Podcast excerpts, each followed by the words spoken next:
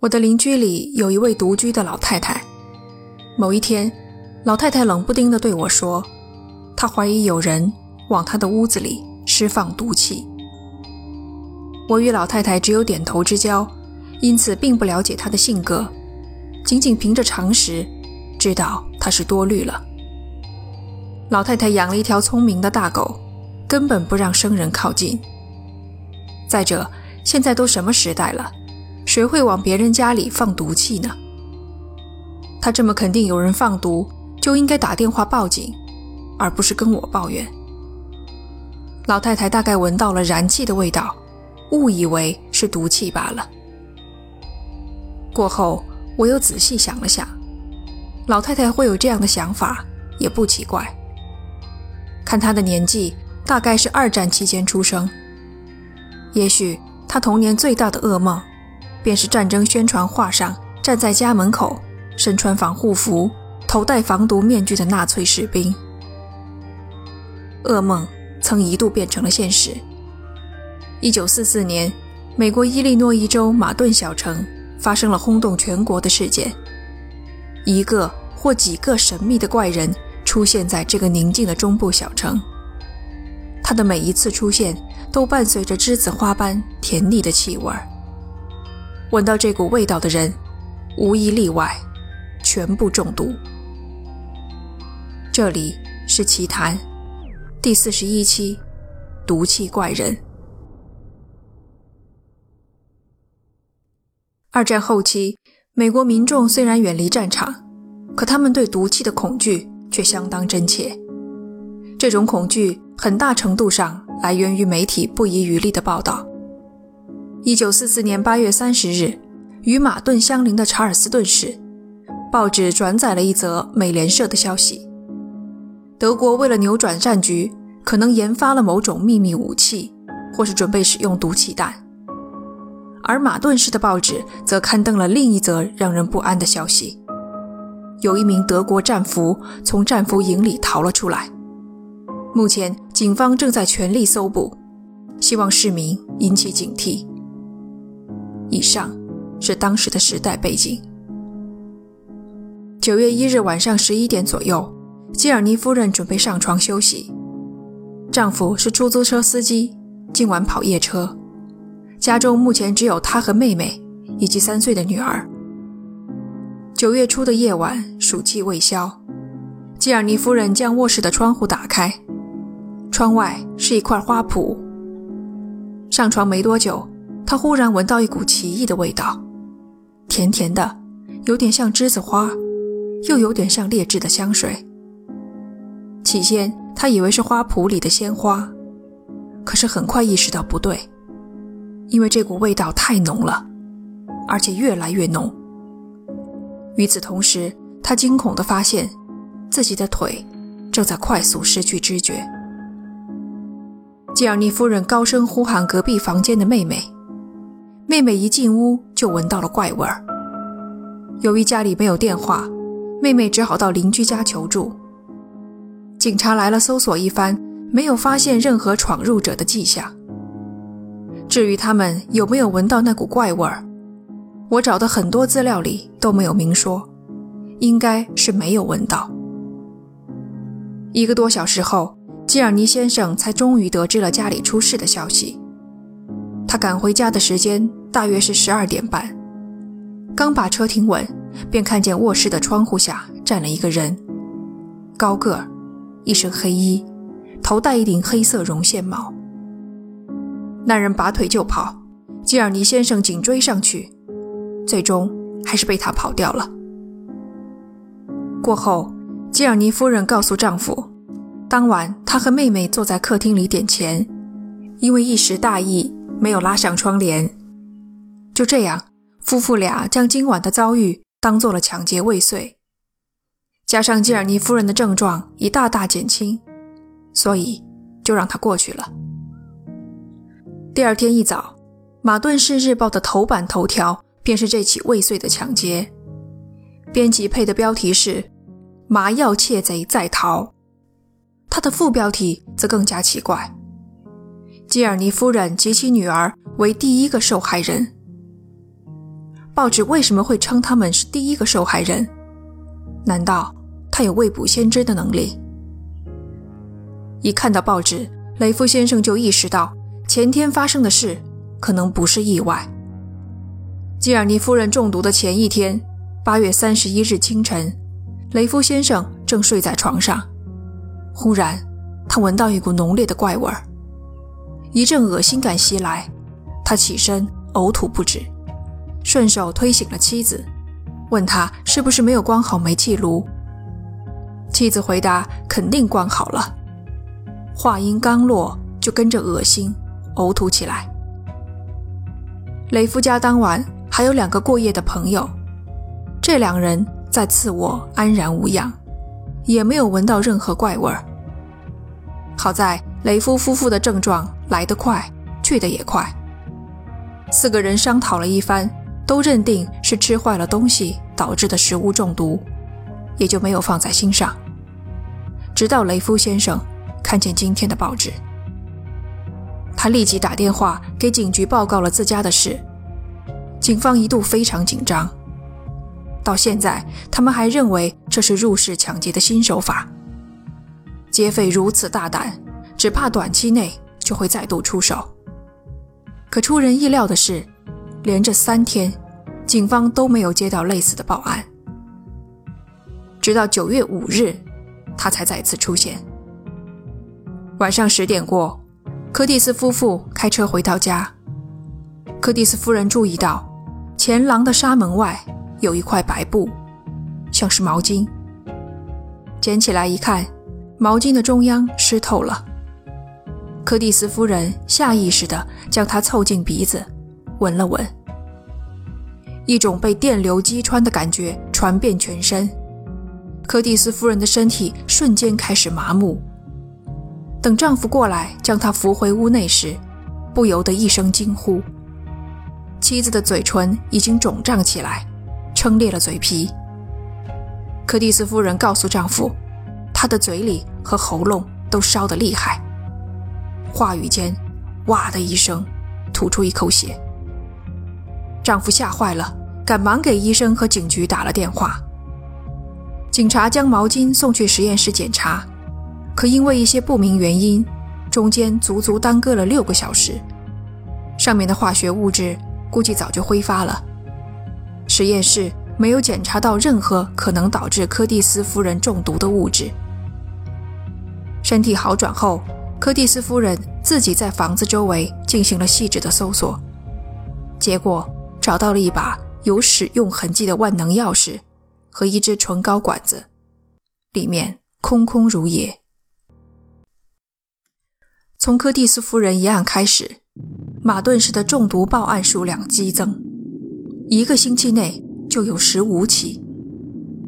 报案人对气体味道的形容包括发霉、甜腻，他们的症状也大同小异：恶心、呕吐、心慌、口腔灼烧、肢体麻木等等，看似严重，但都缓解得非常迅速。很难等到医生做细致的检查。同时激增的还有发现形迹可疑之人的报告。根据警方的报案记录，连卧室下的脚印、纱窗无故损坏等细节都被市民当做了大威胁。这其实很好理解。当人们知道有个毒气怪人潜伏在他们中间时，很容易成为惊弓之鸟。为了应对激增的报案数量，马顿市的警察局向上一级的州警请求支援。州警带来的不仅是人力，还有先进的无线电通讯系统。到了后期，警方的工作已经熟练到放下电话听筒的同时，巡逻的警员就出现在了报警人的家门口。伊利诺伊州的公共安全部派出了刑事犯罪调查的主管协助调查，同时联邦调查局。也悄无声息地派出了两名探员。都已经做到这个份上了，却连一个嫌疑人都没有抓到，警方不免有些怀疑了。其实他们早就发现了一些疑点，比如说，有一些报案人的家里养了狗，可据他们描述，狗并没有吠叫。再比如说，伊利诺伊大学化学系的专家们都表示，要造成中毒事件中的效果，该物质既要性质稳定、见效快，又要迅速挥发，检查不到残留。毒性既要强到能瞬间造成肢体麻木，又不会留下任何后遗症。遍寻当今的有毒物质，专家们一摊手，没有这样的东西。当然，你可以说那也许是某种未知的物质，这也并非毫无可能。只是警方现在最担心的，还是市民们日益高涨的紧张情绪。丈夫在前线的妇女们发表联名信，控诉警方无所作为。他们在家中随时备着手枪，一个不留神就会被孩子拿去当玩具玩。可为了防备毒气怪人，他们别无选择。其他市民则自行组织了武装巡逻队，扛着枪支巡逻各个街区，一有风吹草动就举枪。幸好没出意外。不然，打死无辜之人，岂不反成大祸？警察局长亲自出来说：“所有的武装巡逻队必须解散。”九月十一日，公共卫生部的专员率先出来安定人心。他说：“市里的确发生了个别投毒事件，但绝大多数都是捕风捉影。市民们本来就担心纳粹德国发动毒气袭击。”一旦听说了极个别的事件，就有了心理预期。接下来，只要闻到怪味儿，看见黑影，就认定是毒气怪人，导致整个小城都陷入歇斯底里的状态中。这是“歇斯底里”一词第一次被用在本事件中。同一天，《马顿日报》一反先前火上浇油的态度，来了个一百八十度大转弯，头版头条的标题为。目击报告众多，真实极少。一天后，警察局长又进一步明说，从来都没有什么毒气怪人。市民们闻到的像栀子花一样的怪味儿，可能是附近化工厂的三氯乙烯或四氯化碳被风吹了过来，引发中毒。听局长这么说，化工厂也很快发表了声明：厂里的四氯化碳。都安全地存放于消防间，三氯乙烯也没有发生泄漏，厂里的工人们没有出现任何不适。在官方辟谣和报纸的质疑声中，无论是中毒还是私闯民宅的报告，都呈跳水式的下跌，好像毒气怪人一夜之间消失了一样。难道整件事情既非纳粹的毒气弹？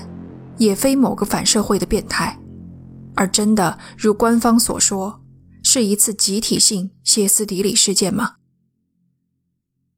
投毒事件发生后整一年，伊利诺伊大学的唐纳德·约翰逊发表了一篇学术论文，探讨这次群体事件。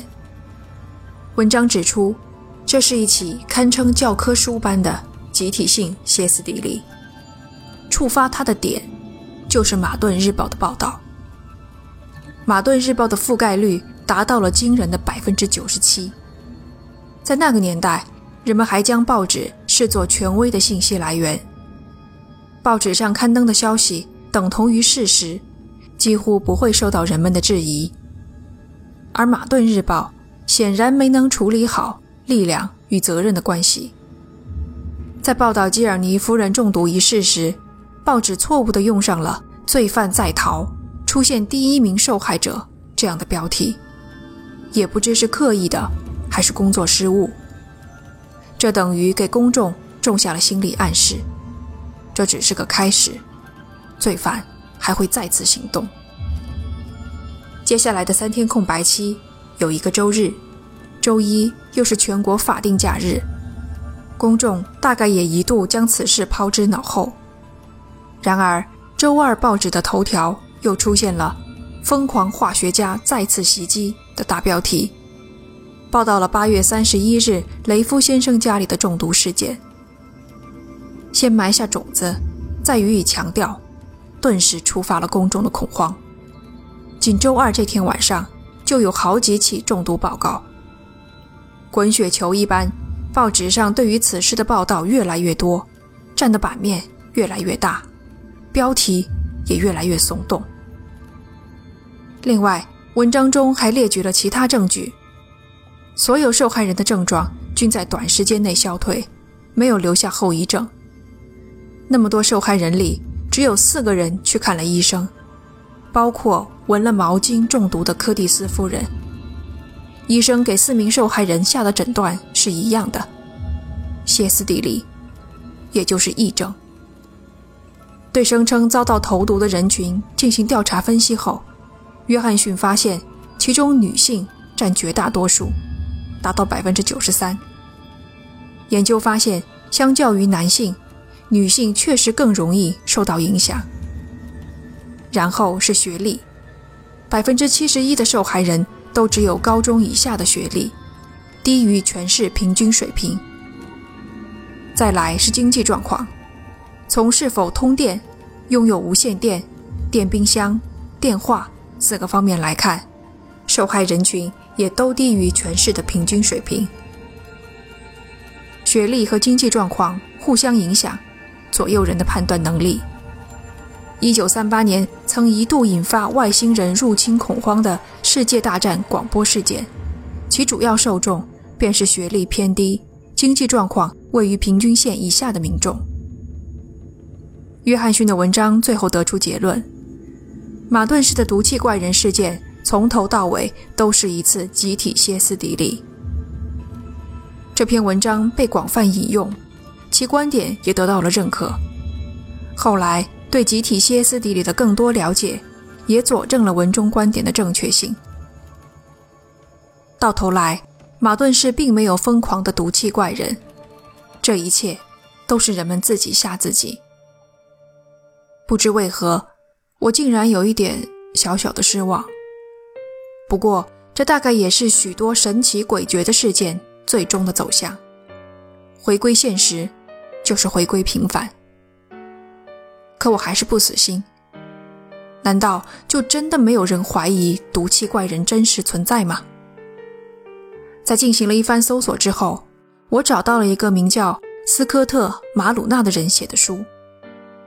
斯科特不是专业的调查作者，仅仅是一个高中化学老师，但他有一个很大的优势，他是马顿土生土长的本地人。由于事情已经过去了几十年，相关的物证难以寻觅，斯科特只有另辟蹊径。他发现了一个以前人都没有察觉的细节：头几名遇袭的受害人全部是高中同学。他们上高中时，班上有一个饱受欺凌的男生。这个男生喜欢鼓捣化学实验，而他之所以受到欺凌，则是因为他的同性恋倾向。更有意思的是，九月十一日，也就是政府机关发表官方立场、目击报告拒检的同一天，男生的父亲将他送进了精神病院。斯科特找到了男生当年的邻居，邻居回忆，那个男生在一间破旧的房车里建了一个小实验室。事发后，警察很早就派人二十四小时监视这个男生。斯科特没有找到实质性的证据证明这个男生就是毒气怪人，但他的出发点也许是对的。最开始的几起中毒事件确属人为，只不过后来演变成了集体歇斯底里。马顿市的毒气怪人一度力压战争前线的消息，成为全国报纸的热点。也许有一个小女孩无意中翻到了这样一期报纸。她看不懂文字，但插图上描绘的那个瘦高个、身穿黑衣、四周烟雾缭绕的怪人，却深深地入侵他脑海，成为纠缠至今的梦魇。